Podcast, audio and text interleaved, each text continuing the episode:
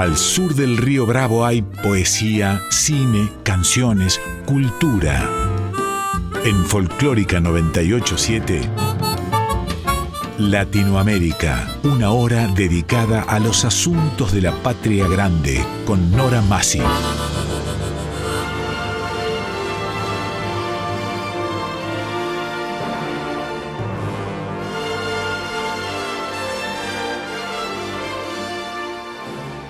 Latinoamérica, novela, cuento, teatro, poesía, música, artes visuales, nuevas tecnologías.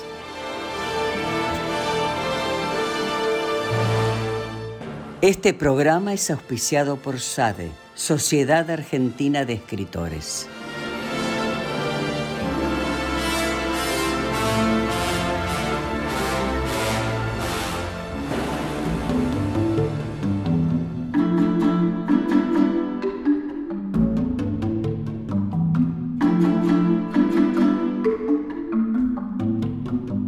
Hoy el teatro. Nuestra invitada Yvonne Fournery.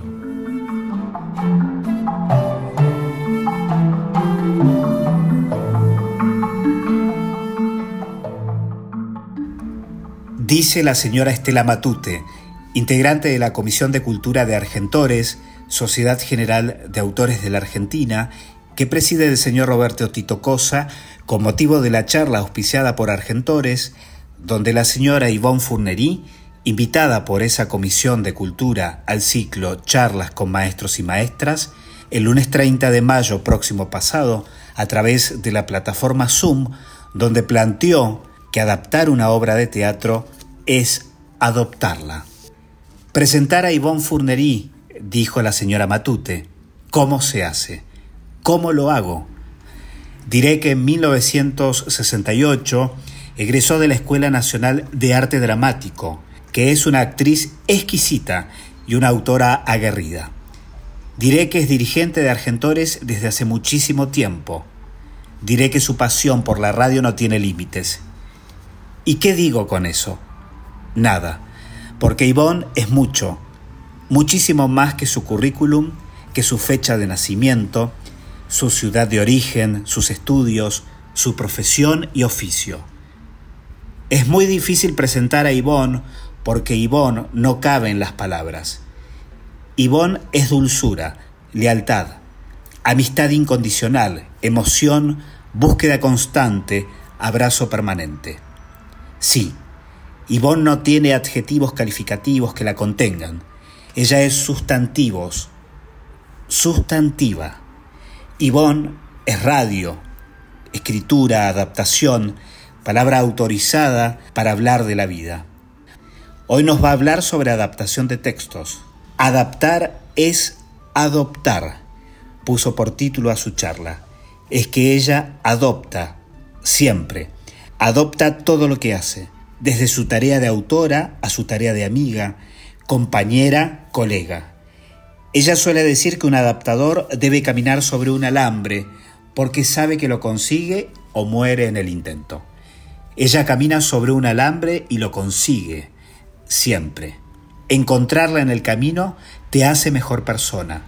Ivonne es Ivonne y hoy nos honra con su saber, con su presencia, con su charla. La producción.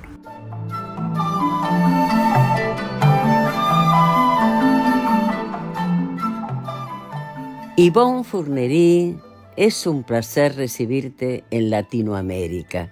Y vamos a hablar de un tema, mejor dicho, vos vas a hablar de un tema que dominás y manejás muy bien. ¿Y qué es? Adaptar es adoptar. Adaptación es una palabra infinita, de modo que no hay manera de referirse a ella sin acotarla. Voy a hablar de las adaptaciones que hice para las dos carátulas programa que sigue en pie desde 1950. Justamente no digamos de qué radio maravillosa estamos hablando. Eh, cada vez que lo pienso me pregunto cómo pude aceptar hacerlo y solo me contesta mi propio asombro. Pero si me atreví en su momento, y lo que es más, hacer esta charla ahora con ustedes, que para que a la gente joven de espíritu y o de edad de la autoría le quedara claro que si bien tiene la oportunidad de hacerlo, si apenas se le ofrezca, que se atreva realmente porque vale la pena. Bueno, ¿a qué se debe este título? Adaptar es adoptar. El título de esta charla en sí, de por sí, es una adaptación. Va de un tratamiento a, a un texto, por ponerle un apellido a la adaptación, a un acto de amor como es la adopción. Y en este caso, del teatro a la radio. Por cierto, aquí se pone en evidencia la necesidad de aclarar que las adaptaciones a las que me voy a referir, las de las carátulas, tienen sus propias reglas. Por ejemplo, el relator se limita a describir la escenografía y la música hace veces de telón o separa los cuadros y la obra los tiene. Es muy posible que este criterio obedeciera al deseo de proteger de la mejor manera posible la impronta teatral de la fuente, del origen. Son obras originales adaptadas a una hora y media de educación y se refieren a lo que en una expresión cotidiana y no académica podríamos llamar clásicos del teatro universal y del teatro argentino. Del mismo modo que eh, incluimos en la música clásica a la música barroca, la romántica, la impresionista, la electrónica y tantísimas otras. De esta manera, en lengua coloquial, le damos el nombre de clásicos a las producciones dramáticas que resisten con absoluta guía el paso del tiempo. Vale decir, esa concepción tanto mezquina, injusta y sombría que opone lo clásico a lo popular, ignorando que Mozart vendió varias partituras a un músico ambulante que usaba botellas con distintas cantidades de líquido como instrumento, por ejemplo. Si la cita no es verdadera, merecería hacerlo. ¿Y por qué existen además las melodías pegadizas? Esas que nos llevamos puestas cuando salimos a ver un espectáculo. Según Sigmund Romberg, que es un compositor de teatro musical del siglo pasado en los Estados Unidos, ese efecto se debe a que ya estaban escritas en el corazón de los espectadores desde mucho tiempo atrás. Algo muy similar pasa con las obras de teatro. Las obras están vivas, como la humanidad misma, cambian a medida que el tiempo transcurre. Y el contexto en el que se las escribió, o en nuestro caso en el que se las adapta, es el que mueve las fichas. Elige unas y omite otras. O sea, se hace familiar, se elige y se adapta, se adopta. Ese es el respeto que el autor merece. No la fidelidad total al contexto en el que fue escrita, ni al contexto en el que se la adapta, sino al estilo del original. No me refiero al estilo literario, sino a lo único que tiene que quedar intacto la metáfora, no la literalidad. ¿Y cómo se consigue, Ivonne, ser respetuoso y libre al mismo tiempo? No, justamente es por eso que el color de lo cotidiano tiene que ser tan cuidadoso en la adaptación. El cambio del tú por el vos, por ejemplo, es un choque que, que produce en la audiencia una extraña molestia, aún sin saber por qué la siente. No sucede lo mismo, fíjate, en la narrativa, por uno de esos tantos errores de apreciación que tiene la parte de la sociedad que se dedica a abrir juicios. El libro tiene más prestigio que la oralidad. No, no, yo me refiero a que la oreja es más inmediata que el papel. No estamos tan acostumbrados a leer como a escuchar. Sé que también lo que digo es opinable, pero me parece que ese es el sentido de estas charlas de todas las charlas que se abran con el tema de la adaptación. Intentar transformar nuestras opiniones en transmisión de experiencia. O sea, al adaptar, se elige también hacer las cosas a nuestra manera. Y es a eso a lo que me refería con la palabra estilo como respeto del original. O sea, es algo así como una libertad que precisamente por estar tan acotada es infinita. ¿Y eso cómo se consigue? No, no estoy hablando de ayornar la obra ni de darle la mano de barniz de un naturalismo forzado que la sumerja en la chatura. No, no. Son pequeñas complicidades de palabras que suenan como argentinas y nos unen sin caer en regionalismos o presuntas sociologías lingüísticas que nos separan. Se trata de darle a ver, un armónico equilibrio entre distancia y cercanía, entre aquel entonces y los retazos de tiempo sin cronología que a veces nos sorprenden en este ahora. Como actriz he representado adaptaciones del siglo de oro español hechas por un autor, actor y director al que admiro profundamente, Santiago Doria, ¿lo conoces? Y sí. Claro, es una maravilla. Y yo doy fe de que su adaptación de un Lope de Vega, por ejemplo, conserva la forma original y suena totalmente familiar. En mi caso, pienso que la radio, quizá por la ausencia de imagen, se pide una adopción especial, un recurrir a las mil maneras que tiene nuestro idioma para omitir y reemplazar el vosotros por el ustedes, por ejemplo no se trata de un problema de subir o bajar el nivel intelectual, ni mucho menos. ¿eh? Es un problema de estímulos. En el teatro, aún en las escenografías más angeladamente abstractas como las de las adaptaciones de Doria, los elementos visuales aportan mucho de lo cotidiano con lo que llamamos estilización. Además, porque los personajes sobre el escenario están tan vivos como los espectadores. Quizá por eso se activan mejor los genes de los ancestros que viven en nuestro ADN.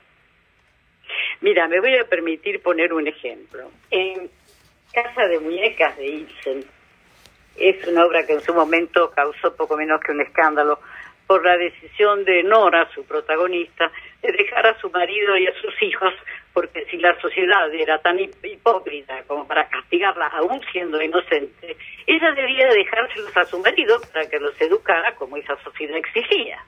Bueno, la obra termina con una escena que a mi entender es una de las mejores de la literatura dramática. Y se inicia con un parlamento de Nora que le dice a su marido, siéntate, Osvaldo, tenemos que hablar. Ese bocadillo no se puede omitir, porque si se lo hiciera, si se lo omitiera, la casa de muñecas se desplomaría. Ella lo dice para cortar en seco el último parlamento de él, dicho en esa absurda media lengua que usan los adultos para dirigirse a los chicos. Horas, días, semanas, dándole vueltas a esas cinco palabras ineludibles, hasta que de pronto me vino a la cabeza. Va a ser mejor que te sientes, Torvaldo, tenemos que hablar. Sí, evidentemente dicho de esa manera, parece hasta que se le agrega algo va a ser mejor, parece más cálido, como si le anticipara a su marido que el planteo va a ser muy serio.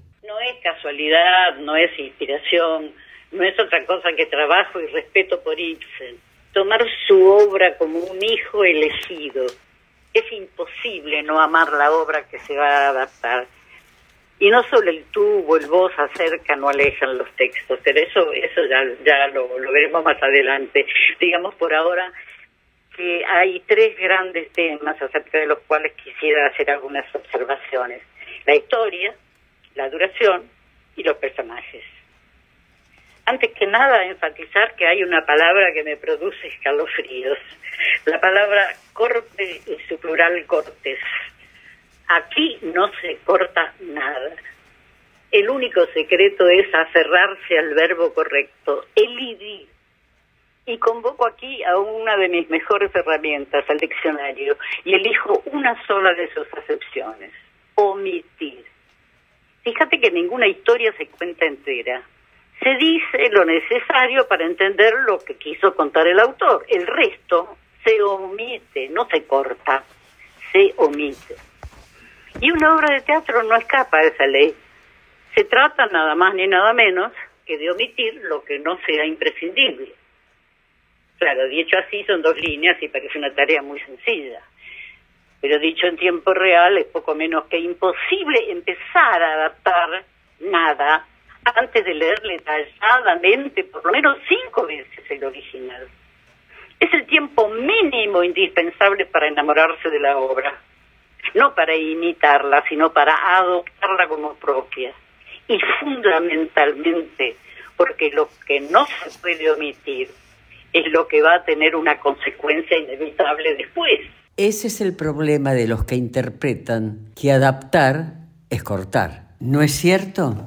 Quiere decir que se corre el peligro que uno de los parlamentos que quedó afuera sea muy importante. Evidentemente este tema te apasiona, Ivonne. ¿Habrá tenido que ver algo con tus recuerdos? Al armar esta charla fui metiéndome en lugares remotos de mi propia historia. Fue así como apareció una indicación de Stanislavski acerca de la importancia de la primera lectura de la obra con el texto y con el elenco completo. Nos la transmitió a los alumnos de primer año el profesor de actuación, Néstor Nocera, haciéndonos saber que teníamos que estar pendientes de lo que sucediera dentro y fuera de nosotros, porque nada aparecería en los ensayos que no hubiera surgido en aquella primera lectura. No importaba la cantidad de veces que el intérprete hubiera leído la obra con anterioridad. No.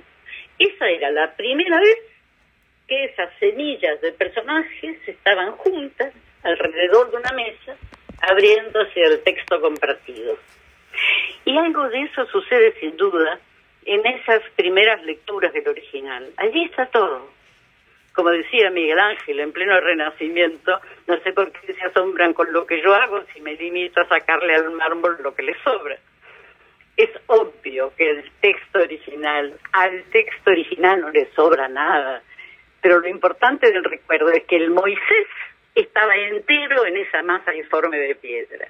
Bueno, hasta aquí, Ivonne, hemos hablado de la historia, del contenido, de la anécdota. ¿Qué te parece si pasamos al segundo tema, la duración del texto adaptado? Bueno, se acabaron las que parecen recetas, aunque no lo son, y aparece la magia, lo irracional, las cosas de mandinga. Sí, ya si a mí me lo hubieran dicho antes de la primera obra que adapté, no lo habría creído. Pero ahora sí les puedo asegurar que ese tiempo que ustedes invirtieron en las lecturas previas es de una utilidad infinita. Sobre todo porque lo que se adquirió en ese lapso, al igual que en la primera lectura de Stanislavski, funciona solo, como las células del cuerpo humano. Y aquí debo poner un punto y aparte tengo que retroceder un montón de años a la sala de espera de un oculista de la obra social de actores. Había una actriz, autora y directora que también esperaba ser atendida. Y allí omito todo hasta que me pregunto si yo no quería adaptar obras de teatro para las dos carátulas. Recuerdo como si fuera hoy que casi me desmayo, porque en ese momento se amontonaron en mi memoria las veces las veces que las había escuchado con un Alfredo Alcón, una María Rosa Gallo, un Carlos Carella, una Milagros de la Vega, dirigidos por don Armando Discépolo, por ejemplo.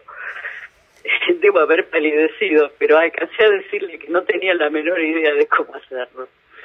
De todos modos, ella sacó una fotocopia de su cartera con unas 40 hojas escritas, me las dio y me dijo que lo intentara. Bueno, aprovecho para agradecer no solo la confianza en mí que tuvo Nora Massi, que de ella se trata, esa Nora Massi que escuchamos con tanto, tanto respeto y tanta admiración y tanto cariño en Latinoamérica. Aprovecho para agradecerle no solo la confianza que tuviste, Nora, sino el haber adivinado lo importante que sería este tema para mí. Bueno, termina el recuerdo y seguimos con el segundo punto, pero no podía omitir el recuerdo porque para encararlo era imprescindible transmitirles que soy autodidacta. Lo cierto es que para el tema de la duración, el sentido común me llevó a lo más sencillo, los números y la regla de tres compuestas. Si la obra entraba en 40 páginas y tenía tantas páginas en el primer acto, tantas otras en el segundo y tantas en el tercero, mi primer acto debía tener, ¿verdad? Y ahí vuelvo a herir. Por supuesto que de ahí a la versión final hay cambios, nuevas omisiones, algunos agregados, pero el plano del edificio se mantenía. Y así fue. La estructura se hace sola, siempre de adentro hacia afuera o de afuera hacia adentro, da lo mismo. ¿Alguna vez tuviste algún problema con la duración? El ciclo Las dos carátulas cerraba la programación del día de modo que la extensión podía fluctuar con bastante libertad. Pero a la trompetería de inicio, que abría la emisión como los tres ratonazos del Teatro de Molière, le seguían el título, los créditos de apertura, las maravillosas reseñas de Luis Ordaz sobre la obra, la autoría, el contexto y la adaptación. Las grabaciones eran en vivo y los aplausos de los espectadores eran reales. Y ahí sobrevenía el milagro. Los mismos 90 minutos de un partido de fútbol sin intermedio, siempre, siempre. Los verdaderos responsables de la duración se comparten entre la dirección, las risas del público, las pausas de los intérpretes, los efectos de sonido, los pasos, las puertas que se abren y se cierran, como si todo ese prodigio de relojería fuera la cosecha de aquellas cinco lecturas. En lo personal, yo no puedo dar más precisiones. Vayamos al tercer punto, los personajes, fundamentalmente los clásicos. Conviene no sobreabundar en su número y no, por cierto, para abaratar la producción en el número de actores y actrices, sino para no exigir más de lo debido al oído de los oyentes para reconocerlos por su voz. La otra sugerencia vinculada con esta es repetir al principio sus nombres para que la audiencia asocie la voz de los intérpretes con los personajes, e ir retirándolos a medida que la obra progresa. Con respecto a ese tema, me gustaría contar cómo pude zafar del problema cuando adapté el sainete Juancito de la Ribera de Bacadesa. Muy decidida a respetar los octosílabos, porque en ellos reside gran parte del encanto de la obra, escribí un brevísimo prólogo en el que se anunciaba que los personajes se iban a presentar solos. Y así lo hicieron. Mínimo, picadito y al pie. Nada de esto habría sido posible si yo no hubiera leído en la secundaria la antología apócrifa de Conrado Nale Roslo, una joya que me había deslumbrado en mi adolescencia.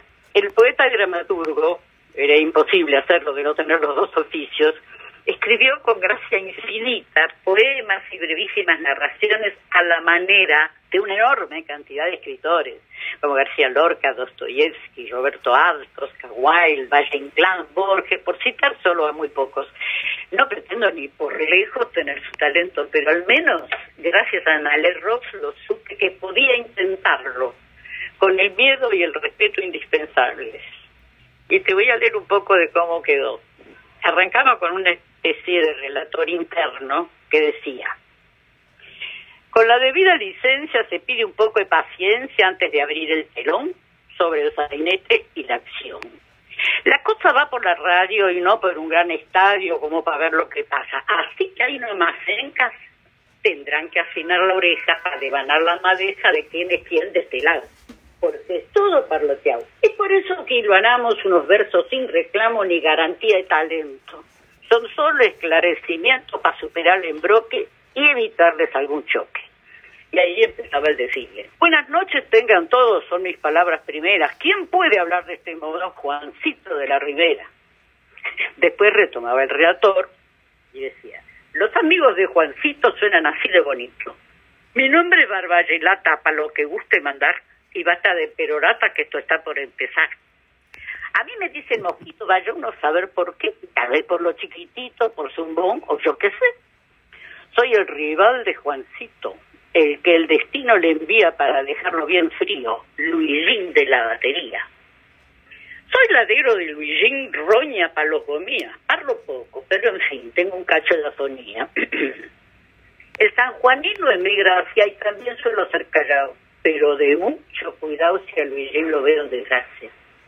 Haciendo sus caballeros en la fonda del pescado frito. Les digo que soy gallego o se dan cuenta solitos. Y ahora se el turno en las minas.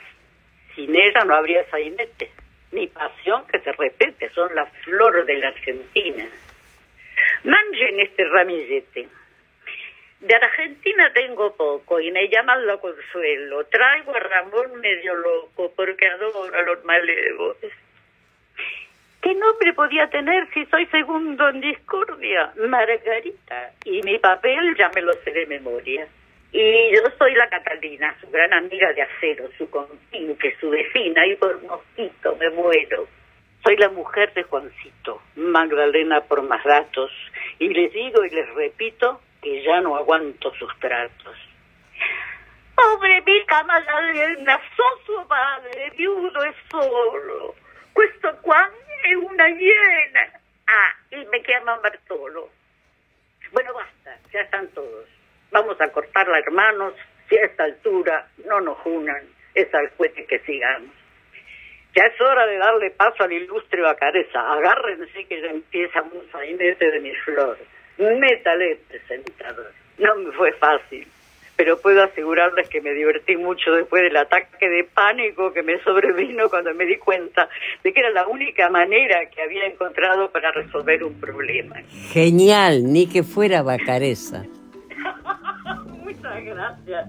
Es un elogio, por cierto, que quedó grande, Nora, pero, pero realmente eh, todo No, no, no te queda nada grande, querida mía. Ahora vamos a hacer un corte que hemos finalizado el primer bloque y seguimos, ¿sí? ¿Cómo no? ¿Cómo no?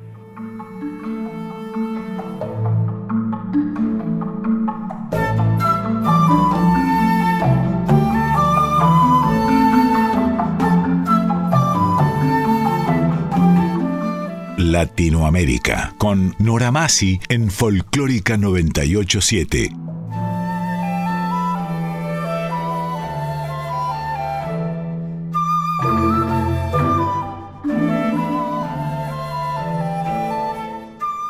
Entramos en nuestro segundo bloque. Continuamos con Yvonne Fournery. No, no me fue fácil, pero puedo asegurarles que me divertí mucho después del ataque de pánico que me sobrevino cuando me di cuenta de que era la única manera que había encontrado para resolver un problema. Al adoptar, como ya dije, lo imposible no existe, solo lleva más tiempo. Exacto, y aparte te encontraste vos con el, el figurón que iba a protagonizarlo, que era Luis Brandoni, ¿no? Ah, nada menos, nada menos, nada menos. Acompañado de un elenco excepcional, pero el protagonista era él, maravilloso. Y acordate que fue en el Teatro Liceo para los 50 años de las dos carátulas. Sí, no, es, realmente las dos carátulas es, es, es un fenómeno. Fue maravilloso. Es un fenómeno que dudo, dudo que exista algo así en el mundo. Mira lo que te digo, este, yo soy muy respetuosa del mundo pero... No, pero sí, tenemos un émulo que digo que nos copió a nosotros, que es la BBC de Londres. ¡Wow! ¡Wow! wow. aparte, sabes que en la BBC de Londres varios de los títulos más importantes se repiten varias veces porque ellos tienen primerísimos, primerísimos actores y un archivo, un archivo, por ejemplo, de Hamlet tiene cinco protagonistas. ¡Qué maravilla, Dios mío! Bueno, ¡Qué maravilla! ¿qué te parece si seguimos con la maravilla de Ivonne Fournery? no, no, no. Eh, yo te, digo, te digo que este, así como Sócrates decía que el, aquel solo sé que no sé nada, es que este, cuanto más ahondas, cuanto más haces, cuanto más trabajas, más te das cuenta de que no sabes nada. Que que hacer. Exacto. Que no, que no, sabemos nada, mejor dicho, ¿no? Vamos a usar el, vamos a usar el plural. No sabemos nada. No sabemos nada, totalmente. Bueno, seguimos, mi amor. Sí, sí, cómo no. ¿Qué pasa con el nivel de la lengua, o sea, el hablar de los personajes? Mira, mi, mi queridísimo amigo el Pipe Láez actor, autor y persona a quien le debo un 103% de lo que soy en este oficio, se desesperaba cuando, según sus propias palabras, un abogado hablaba igual que un chepibe o una vieja marquesa como una huerfanita de colegio de monjas. Y estas son las calles que tenemos que caminar cuando hablamos de estereotipos. Porque para eso están las recetas para transgredirlas cuando sea necesario, exactamente. Literalmente yo me calzaba los zapatos y me los sigo calzando de todos los personajes cuando hablan, hombres o diosas, heroínas o verdugos.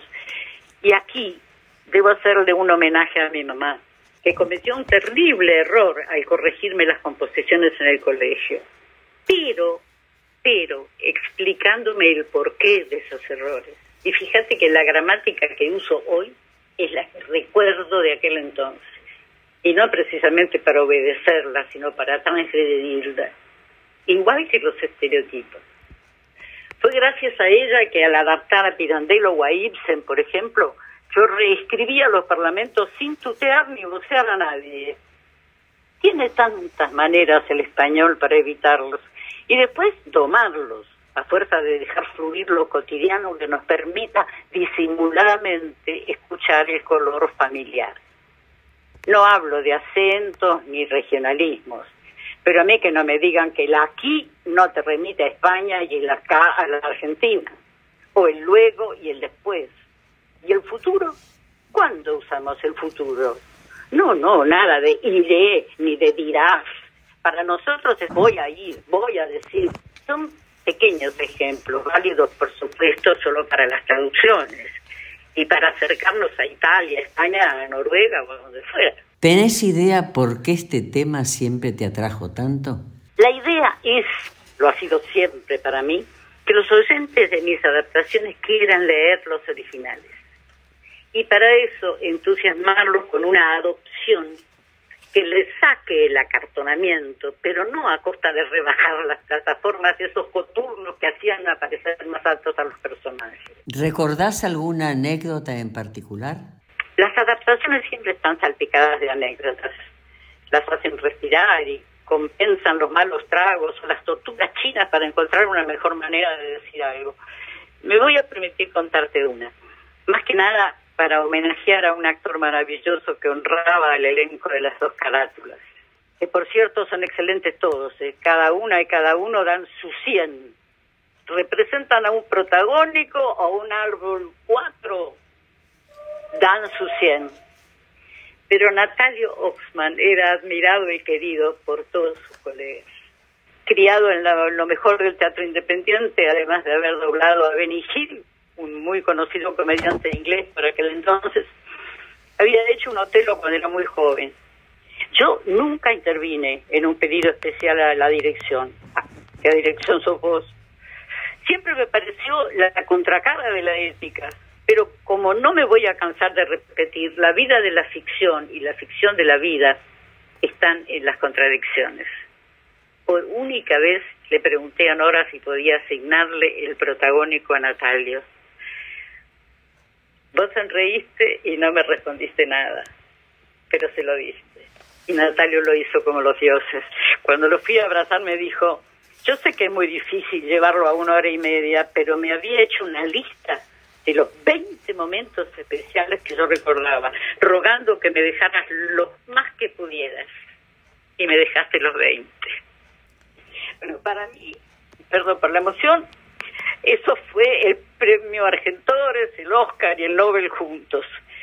Pero sobre todo la confirmación de que las cinco lecturas me habían regalado el respeto a Shakespeare. Mirá, ¿cómo no iba a acceder yo? Y te sonreí porque era muy gracioso porque habíamos pensado las dos al unísono. Vos hiciste la pregunta y yo cuando estaba haciendo el reparto sabía que solamente él, Natalio, podía ser ese personaje. Sí, sí, sí, sí, Natalio era un actor al, al estilo de don Lawrence Olivier, alguien, algo así. Él si hubiera nacido en Londres o en cualquier lugar. Totalmente, la, la, la, la gracia, la gracia, la, la hondura, la y lo, lo conocedor de lo, de lo que decía, lo que decía con propiedad. Ay, por Dios, por Dios. Y además esa humildad, ¿no? ¿Te acordás lo que era esa? En, en, realidad estamos paradas en un punto que decimos, ¿cómo sigue esto, no? ¿Cómo sigue? ¿Cómo, cómo es una, una pregunta, la pregunta del millón? ¿Cómo seguimos nosotros? Y mira, para cerrar, nada de lo que conversamos tendría sentido si no le transmitiera a todo el mundo mi seguro contra todo riesgo. antes de entregar la adaptación, no hay nada mejor que leérsela en voz alta a alguien muy especial. Tiene que ser una, una condición muy, muy difícil de encontrar. ¿Y vos tuviste a alguien muy especial? Sí, claro que sí, claro que sí. Yo tuve la persona justa, que era mi hermana Chinita. Tu hermana... Leía... Tu sí. hermana finita que el día que, que vos diste esta charla, yo dije, está al lado de ella. Ivonne, voy a sorprenderte. Hemos rescatado una breve escena de Macbeth de William Shakespeare, hecha por nuestro genio Natalio Hosman y Susana Fernández Zanca. Ay, si conocerlo quedara hecho, lo haría ya mismo. Si con el crimen se evitaran sus consecuencias, si de un solo golpe pudiera decidirse todo, ¿cómo lo pondría en juego para definir en un instante la vida, la muerte, el presente y el más allá? Pero cuántas veces el crimen se vuelve contra la mente que lo engendró. Es como si la, la justicia pusiera en nuestros propios labios el veneno que hemos preparado. Duncan está amparado por un doble escudo. Por un lado soy su pariente y vasallo. Por el otro, las leyes de la hospitalidad me obligan a protegerlo, no a matarlo. Para colmo, Duncan ha sido tan irreprochable como rey que sus virtudes atronarían el aire contra el abominable crimen que lo arrancara de este mundo. La piedad misma cerraría sus ojos ante este horror y barrería los vientos con la lluvia de sus lágrimas. Lo que me propongo hacer es como un corcel que espoleo con desmedida ambición que me arrastra, me hunde en el confuso mar de mis propias dudas. Dejadnos solos un momento. Sí, señora. Macbeth. ¿Por qué os habéis retirado del salón? No sigamos con esto. Duncan me ha colmado con tantos honores que sería absurdo renunciar a una reputación más pura que el oro.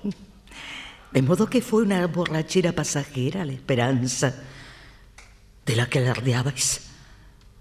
Debe haberlo sido, sin duda. Pero esa cobarde inconstancia me da un indicio muy claro de hasta dónde llega vuestro amor. Calla. Parecería que, al yo quisiera, lo único que pudierais agregarle fuera el no me atrevo. ¡Calla! Me atrevo a todo lo que pueda intentar un hombre. ¿Y quién fue entonces el necio que os impulsó a hablarme de ese proyecto? Cuando os atrevisteis a revelármelo, erais un hombre. Y lo seríais aún más si a más os atrevierais. Se habían presentado juntos el sitio y la ocasión. Y ahora, ahora que lo hacen, te desalientas en vez de alegrarte. He dado de mamar a un niño y conozco el placer de amar al tierno ser al que se alimenta. Y sin embargo, le hubiera arrancado mi pecho de entre sus labios y le habría destrozado el cráneo contra el muro de haber jurado que iba a hacerlo como tú juraste lo que pensabas hacer. Pero ¿y si fracasáramos? Fracasar. Cuando Duncan esté profundamente dormido, emborracharé a sus dos chambelanes hasta que su memoria, esa centinela del alma, se haga humo. Y cuando sus cuerpos, empapados de alcohol, estén sumergidos en su sueño de cerdos hartos, ¿qué? ¿Qué no podríamos ejecutar tú y yo contra un Duncan indefenso? Si nos hacen responsables, no será fácil acusarlos.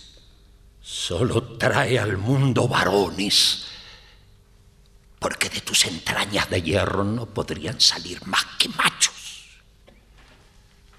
Tienes razón. Cuando hayamos salpicado a esos hombres con la sangre de Duncan y usemos sus propios puñales, todos creerán que fueron ellos los asesinos. ¿Y quién? ¿Quién lo dudaría al vernos gemir sobre el cadáver leal? Lo haré, ya está resuelto. Vayamos al salón y mostrémonos encantadores. Un rostro falso debe ocultar un falso corazón. Qué maravilla, qué maravilla, qué regalo poder escuchar a Natalia. Eh, es, es, un, es un regalo inesperado, es una sorpresa maravillosa. Es un regalo para todos nosotros único.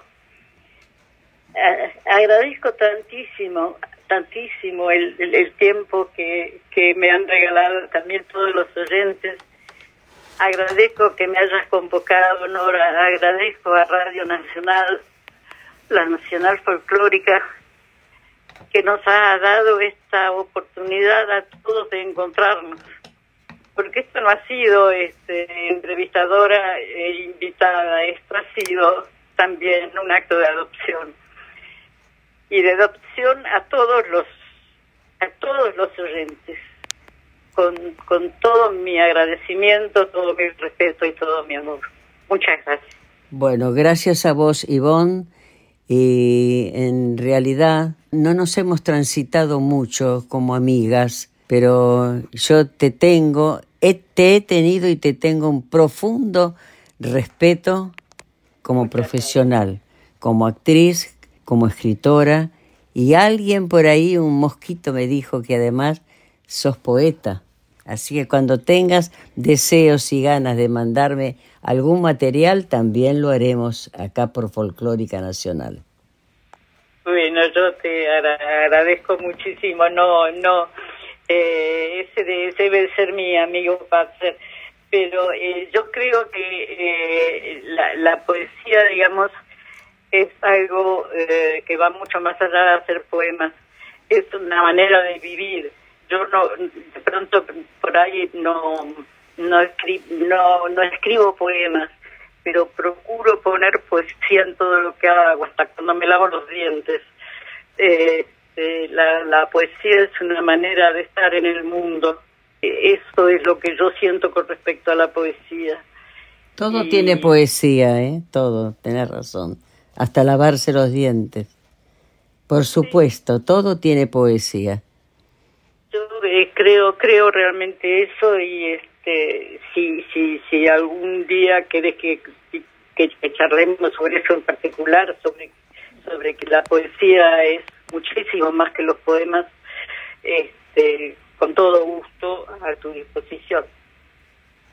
Bueno, vamos a estar en contacto porque además hemos trabajado muchos años juntas, eh, pero siempre viste la, el esfuerzo del trabajo, a veces no, no, no hace que, que, uno se conozca en profundidad, porque se vive tan atareado, tan corriendo, tan, tan, tan al filo de la hora que, que, pasamos, que pasamos por alto muchas cosas, pero te puedo asegurar y felicitarla en mi nombre a Estela porque te definió perfectamente bien.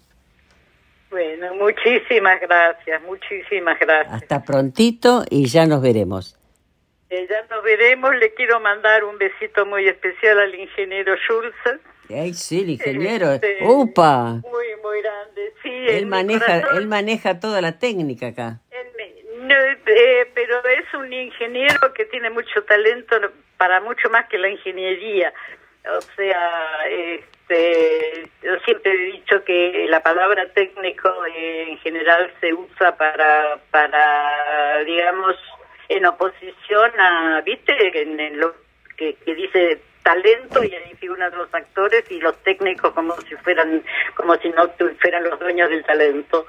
Yo creo que este la, la técnica es la maravilla de lo que sostiene la magia. Bueno eh, pero él él ama el teatro así que está está eso te digo cuando yo digo ingeniero cuando yo lo llamo ingeniero lo llamo ingeniero del arte. Bueno pero ahí está hoy estábamos hablando con la doctora precisamente que le hicimos una nota antes que la tuya donde, ¿dónde termina la ciencia y empieza el arte? O el arte termina y empieza la ciencia. Es un dilema, ¿eh?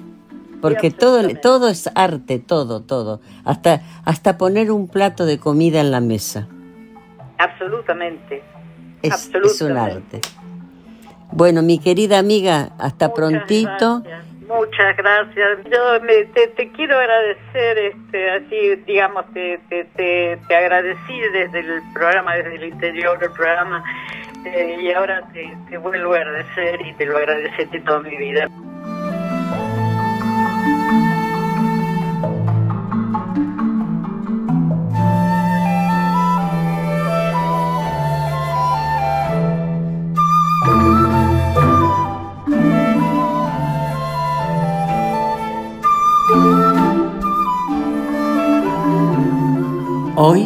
El teatro. Nuestra invitada Yvonne Fournery. Presentación Quique Pessoa. Realización técnica y editor de arte Javier Chiavone. Recopilación de autor y coordinación Patricio Schulze. Te invitamos a escuchar cualquier episodio de Latinoamérica en nuestro podcast. Nos podés encontrar en anchor.fm, Spotify, Google y Apple Podcast, entre otras. Te esperamos. Producción, guion y conducción Nora Massi. Latinoamérica, novela, cuento, teatro, poesía, música, artes visuales, nuevas tecnologías.